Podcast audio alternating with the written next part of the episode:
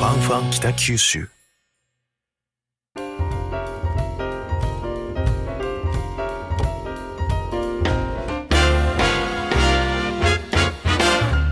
おはようございます西日本新聞社が素敵なゲストと一緒に北九州の歩き方をお話しする番組ファンファン北九州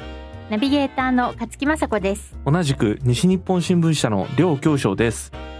りょうさんこの前のゲストの、はいあの松下さんお薬剤師のはいはあの人のベトナムへのボランティアの話はすごかっい。いやたよすごかねったですよね。ベトナム愛が半端ないというか。そうねドクさんに会いに そうそうそうあの通ず病院に行って神戸牛食べさすあたりがそうそうそうそうやばかったですよね。で今日はそのベトナムつながりではないんですけれども、はいはい実は今日のゲストははベトナムの方なん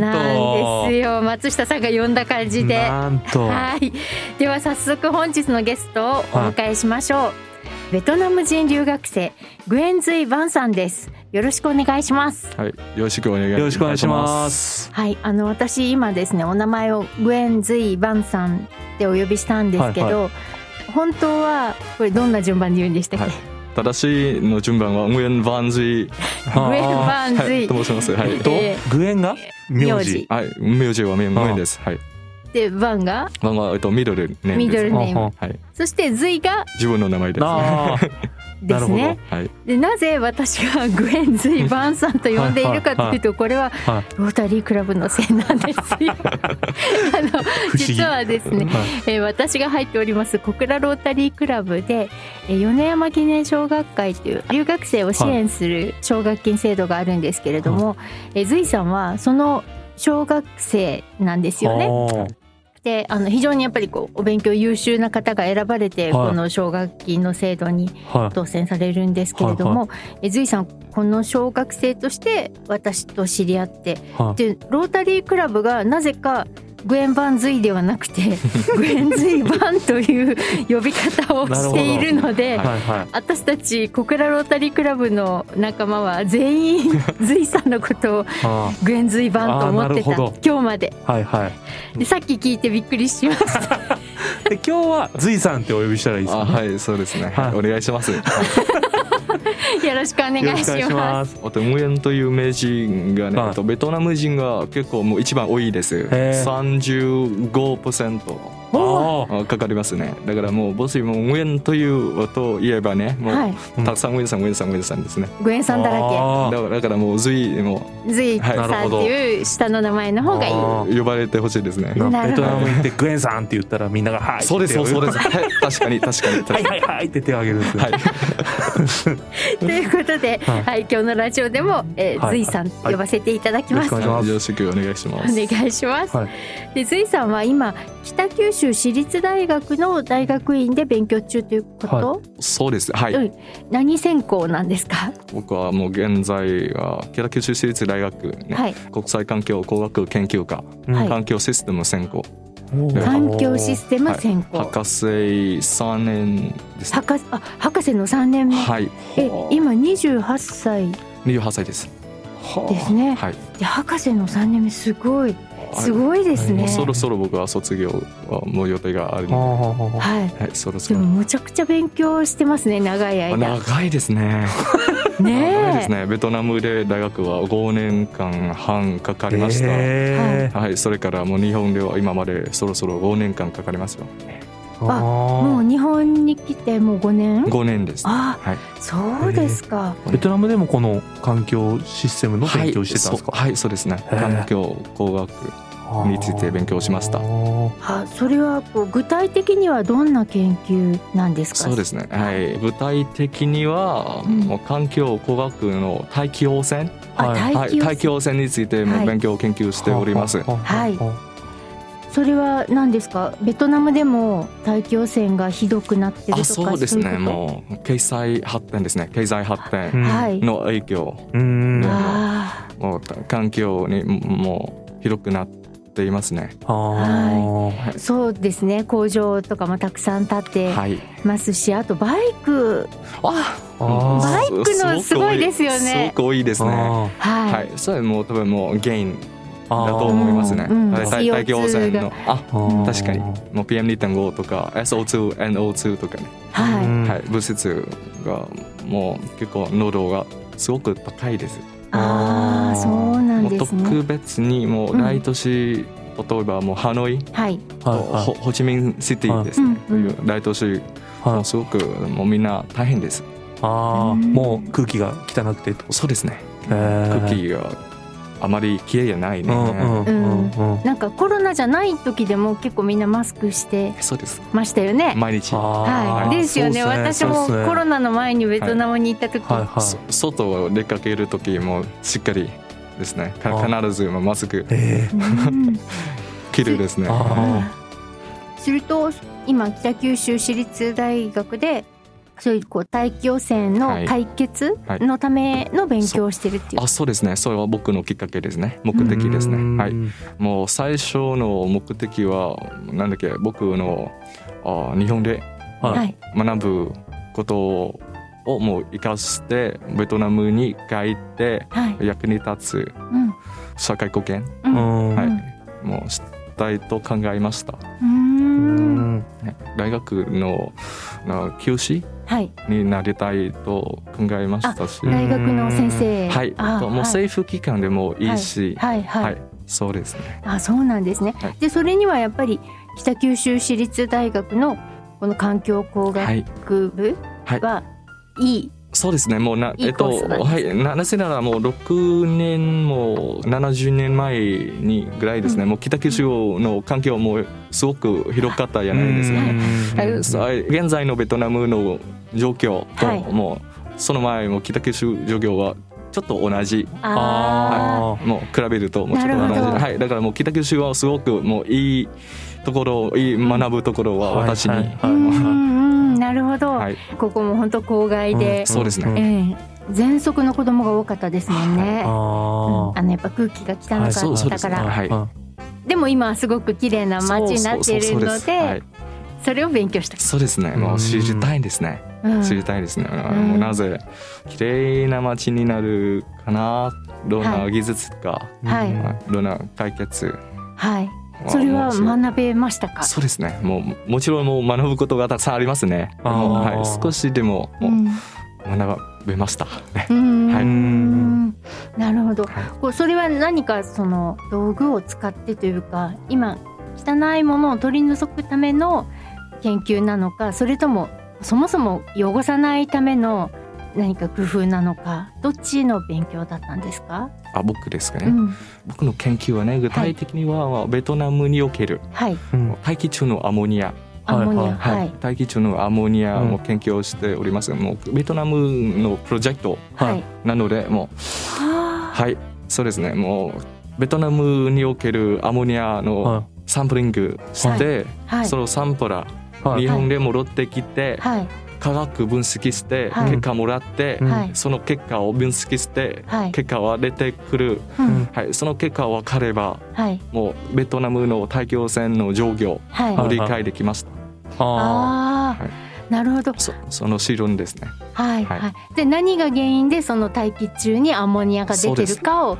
まあ確か突にき止め確かに確かに確かにはああそういうことなんですね。い確かああじゃああのベトナムに帰ってそのサンプルを取ってくるああるいは送ってもらうに。あそうですね他のもう相手ベトナムの研究者ともう僕のそ,、えっと、その前ベトナムの大学の先生手伝ってくれました、ああなるほど、はいそれで日本にいるけどベトナムの研究ができそるう。そうですはい、あーあじゃあそれで論文を書いてあはい書きましたああ書きましたはいなるほどですね。なんかベトナムにいてベトナムで研究ベトナムのことをベトナムで研究せずにその日本で、まあ、わざわざそれを分析する、はいそうですうんはいそれは例えば日本の大学のうん仲間が手伝ってくれたりとか、こうそういうことがあったんですかあもちろんですね、うんはいはいもう日本の自分の今は大学の先生ですね、はい、うんもうもうよくうんあもう手伝ってくれましたねあーはいへおー手伝ってくれない場合もう本当に無理でだと思います。あそうですか、はい日本で勉強してよかったな楽しかったなって思うようなところは、うんすごくどんなところすすごくもういいですね。すごくいいところです。例えばどんなところがあえっともう一番大事なことは僕はもう学んだことが、うんうん研究ですね研究の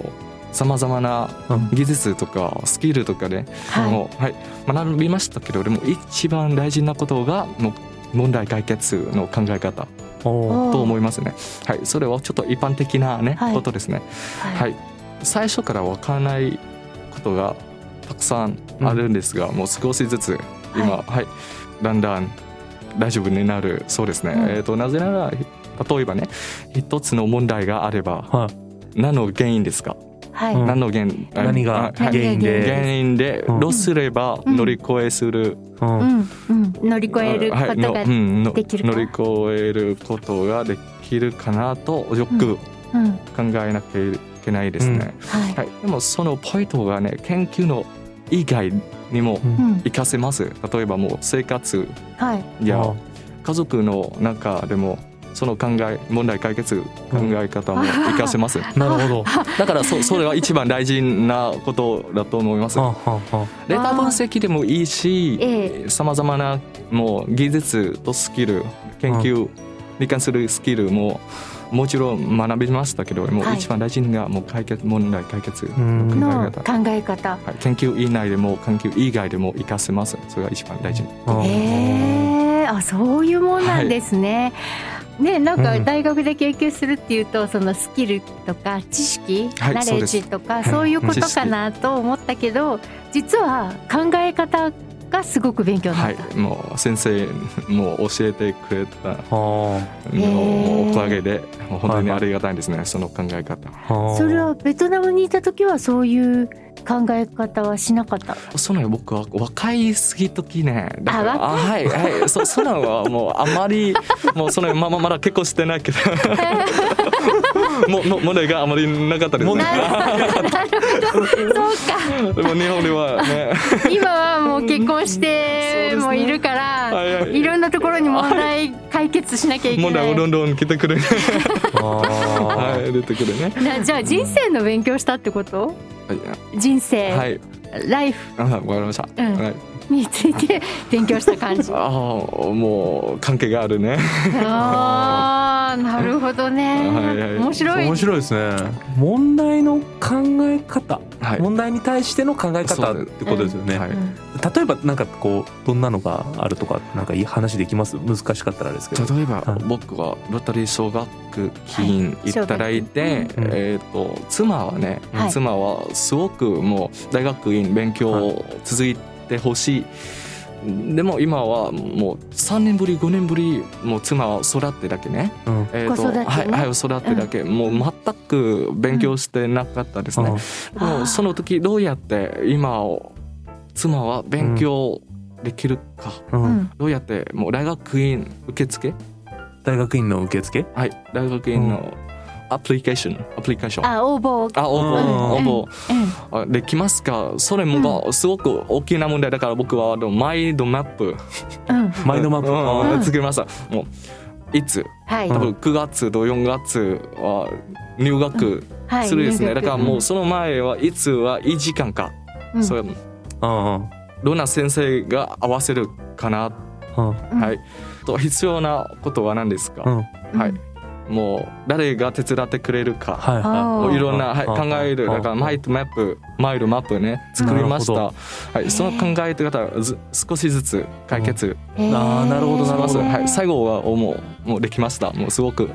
嬉しかったあーです、なね、るほどですあねそうその奥さんを勉強させるためにどうしたらいいかっていうのをマインドマップをはい作って、それえー一つずつこう細かく分析をしてはい解決一つずつ解決をしていくってそういそううなるほどあひー一つポイントをもうずつ解決あーしますね、はい、うんもう子供の問題もあるしですね、うんもう子供を子供のね問題大変ですよね、うんはい、えー子供子供問題もいろんなですね、もう0歳は一番大変でしたね、もうはい1歳あーもう今3歳もうもちろうんんいつももう心配することそうですねああるんですそりね。ゃうんそそうですうねですよね、ちっちゃいから。はい、うんうんもう問題解決考え方をもうこれこれで今はどうすれば一番いいか、うんあー最善の道をはいうんももういろんなですね。じゃあ何か問題が起きるたびはにいどうやって解そう決ですしねようかって一つずつ、はい。へえ、迷んでないように、迷わない迷わあまあない迷わないように、うんもうはっきりにポイとうん書いて、あほう少しずつあ時間的なああ解決します。あははあいそれはもう多分僕はもう大学院も一番はい学んだこ そうですあね。ー一あ番なるほどね学んだこととああそれは勉強になるなそうですねああなんうかんでかい問題とか出てきたらうんやっぱみんなうってなっちゃいますもんねうんうんねもえう専門に関する技術のスキルも,、うんもうはいもう難しいなんですけどもうそれはもう多分ね短い時間でもう全然学べると思いますね、もう考え方はもう長い時間もう練習しなければいけないですので、はいああはいうんうんうんでも長い時間練習したらちゃんと身について、はいそうですそうです大学でも使えるし家庭でも使える そうですなるほ ど素晴らしいあの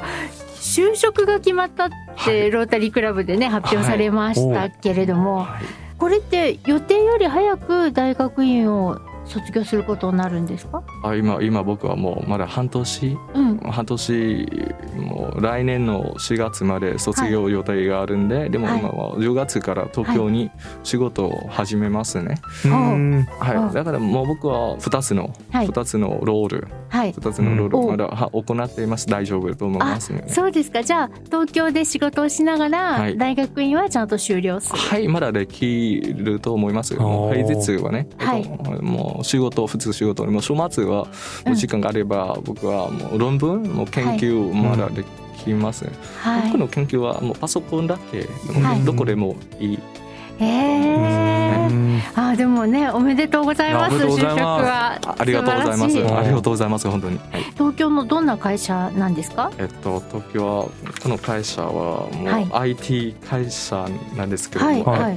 FPT ソフトウェアジャパンという名前です。 IPT あソフト FPT、あ FPT FPT ソフトウェアという名前ですね。おーはい。ソフトウェアジャパンもう FPT ジャパンホールディングスはいうんもうが株式会社、はい株式会社はもうベトナム一番もう最高最高の IT 企業である FPT ソフトウェアの日本法人です。あーへあーつまりベトナムが本拠地ベースはベトナムのそう会です社で,、はいはいベトナムではすごく大きなもうもう一番一番大きな一番大き IT いの会社 IT あはい企業です。はあーすごいじゃないですかそれの日本法人、はい。あらすごいですねすごいですねうん最近はすごく増えています。うんに日本で日本でこうんのはいあそうなんです本社ねはいですごいすごいここで IT の会社となると随さんの勉強したことはあどうもう全く違うですね。うん、違うそうです違うですはよいはいねはいそうそうそうそうです。でこれはすげえどじゃあどうして随さんはこもうこにあはいもうアこプラのイしたここの質問が本当に素晴らしい質問ですね。はいもうもう僕は研究は環境に関するですね環境工学なんですけど、もうななぜ今は IT でも IT 会社はもうはうんうん働いているか、えー僕はもう研究するときにね環境大気汚染が研究テーマなんですけど、はいもう技術はデータ分析、はいうん技術はデータ分析、えーと、結構大きなはいデータ集まってはい、うん分析して、うんうんはい、もうその技術でこの会社を僕は応募して